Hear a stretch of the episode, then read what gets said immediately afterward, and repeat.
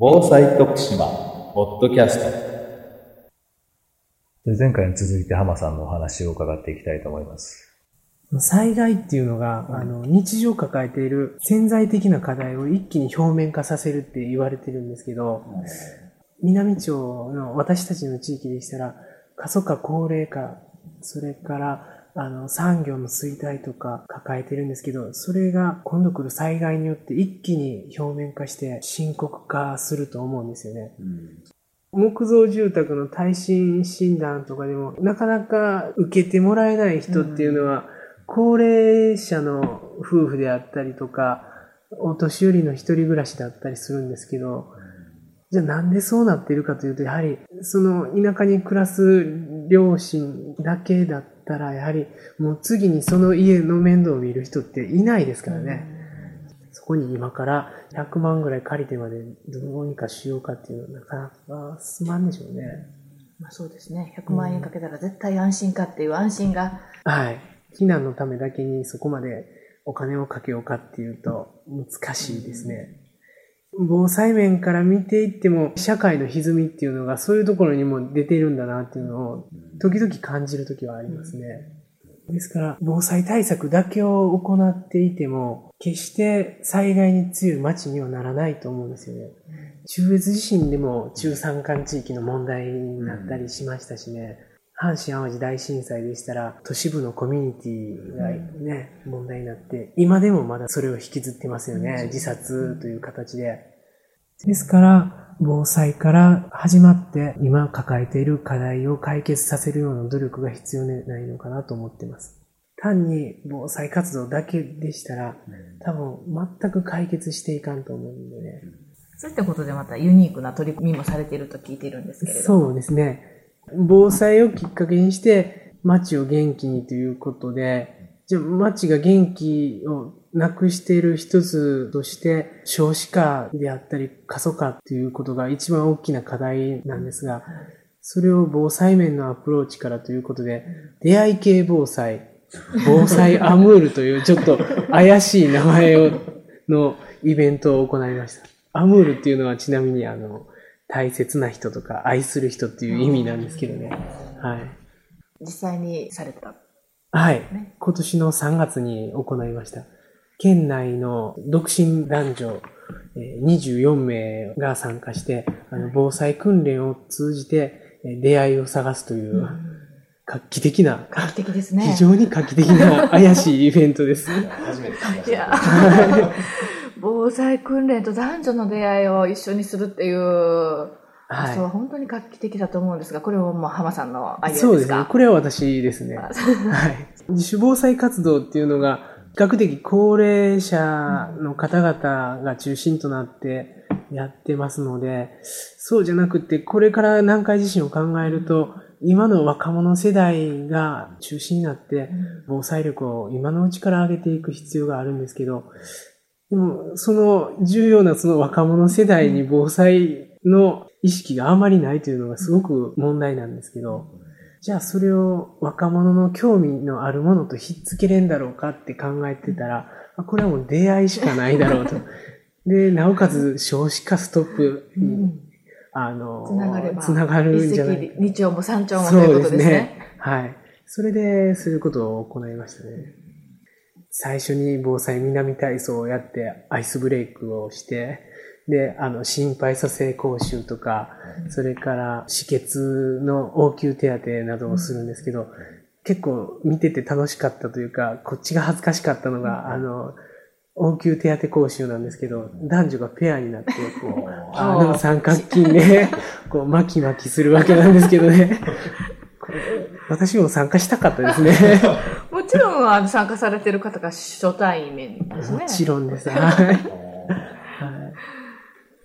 でも単にそういう、あの、なんかを一緒に作業するっていうのは、あの、会話が弾むかもしれませんね。はい。で、この防災をきっかけにしたっていうのが、実は、防災を一生懸命、防災活動をやってる方だったら、あ、この人いざという時私を守ってくれるんじゃないだろうかとかね。そういう発想からも結びついてまして、ですから、単に出会いでしたら、お互いカッコつけたりとか、なかなかその人の本質っていうのが見えないかもしれませんけど、はい防災訓練を通じてあの出会うことによって、その人のあの一生懸命さであるとか、この人はこういう人なんだなとかね、あの、見えるんじゃないかなと思って。心の温かさが。そうですね。で、あの、防災関係のワークショップも行いまして、クロスロードって言うんですけど、はいそこでそのお互いの考え方を見抜いてもらえたらなと思ったり、はい、やりましたね。深い。深いですそうですね、はい。で、どうでしたか？えっ、と、24人参加して、4組がすごいですね。成カップル成立しまして。割とあの、高いですね。そうです4ね。組すごく、うんあの、カップルの成立する率は高かったと思います。うんそうですね。はい。これは、あの、町内の方だけではなく、県、県内全体で。全体ではい。今本当に徳島県全体がうん少子化問題、そうですね大きな問題ですのでね、はい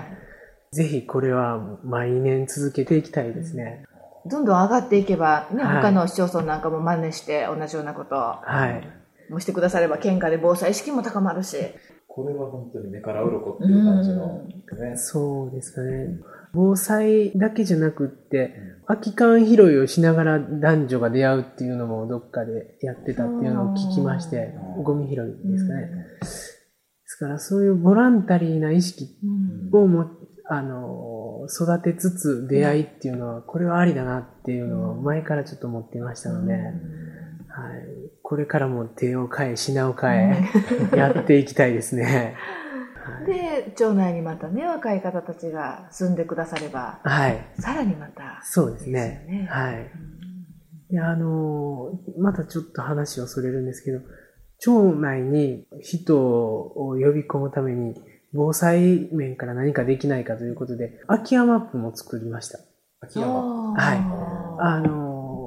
地震津波が発生した時に、やはり空き家っていうのは崩れやすかったりしますので、あの、防災面から見てもすごく危険なんですよね。ですから、空き家をきちんと地域の中で整理して、潰さなければいけないところは潰してもらうとか、それから住める状態であれば貸し出してしまおうということを考えてまして、去年そういう活動を行って、今年の3月から一家族あの住み始めました。あ外からの移住。移住。あはい。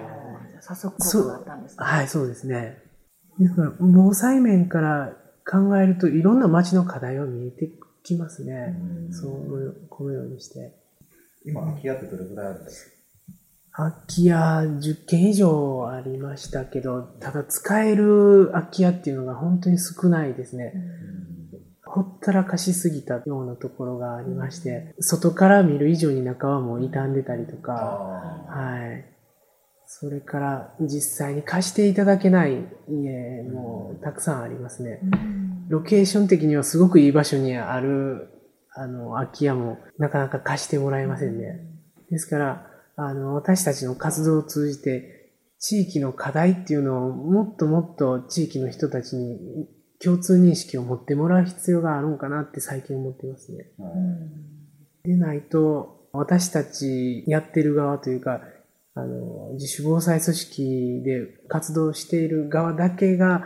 好き好んでやってるようにしか思われてななくなってきてますので、もっともっと共通認識を持ってもらって、地域全体の動きとしてみんなに手伝っていただかないと、このままでは西野市防災絆会自体が消えてしまう可能性が出てきてます。やはり立ち上げるときってすごくみんな一生懸命協力してくれたんですけど、目標を実現させていってると、だんだんもう出来上がった気になってきてるのか、それか、もう興味や関心がだいぶ薄らいできてるのかもしれないんですけど、もう一回原点に立ち戻って、この地域にはどういう課題があるのかっていうのをもう一度整理して、じゃあどういう活動ににつなげていくのかっていう課題から目的に変える努力をもう一度する必要があるのかなと思いますね。最初活動してた頃は防災は愛だとか言って言ってたんですけどね、臭く。でもそれを最近よう言わんようになってきましてね。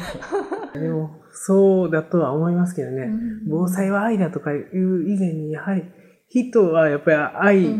というような、そういう漠然としたもので動いてるんだろうなと思います。仕事は愛だ。でも何でもひっつくじゃないですか。本当に人のあの生き様自体が、ね、そうなんだろうなと思うんですけどね。だからそういうことを忘れずにやっていくと、活動自体も本当にハートフルなものになっていくんだろうなと。人もついてきてくれるというか、手伝ってくれる人も増えてくるんだろうなと思うんですけどね。ありがとうございました。ありがとうございました。徳島県がお届けするインターネット放送、防災徳島ポッドキャスト。この番組に関するご意見ご感想をお寄せください。メールアドレスは、防災アットマーク、プレフドット徳島 .lg.jp、bousai アットマーク、pref.tokushima.lg.jp でお待ちしております。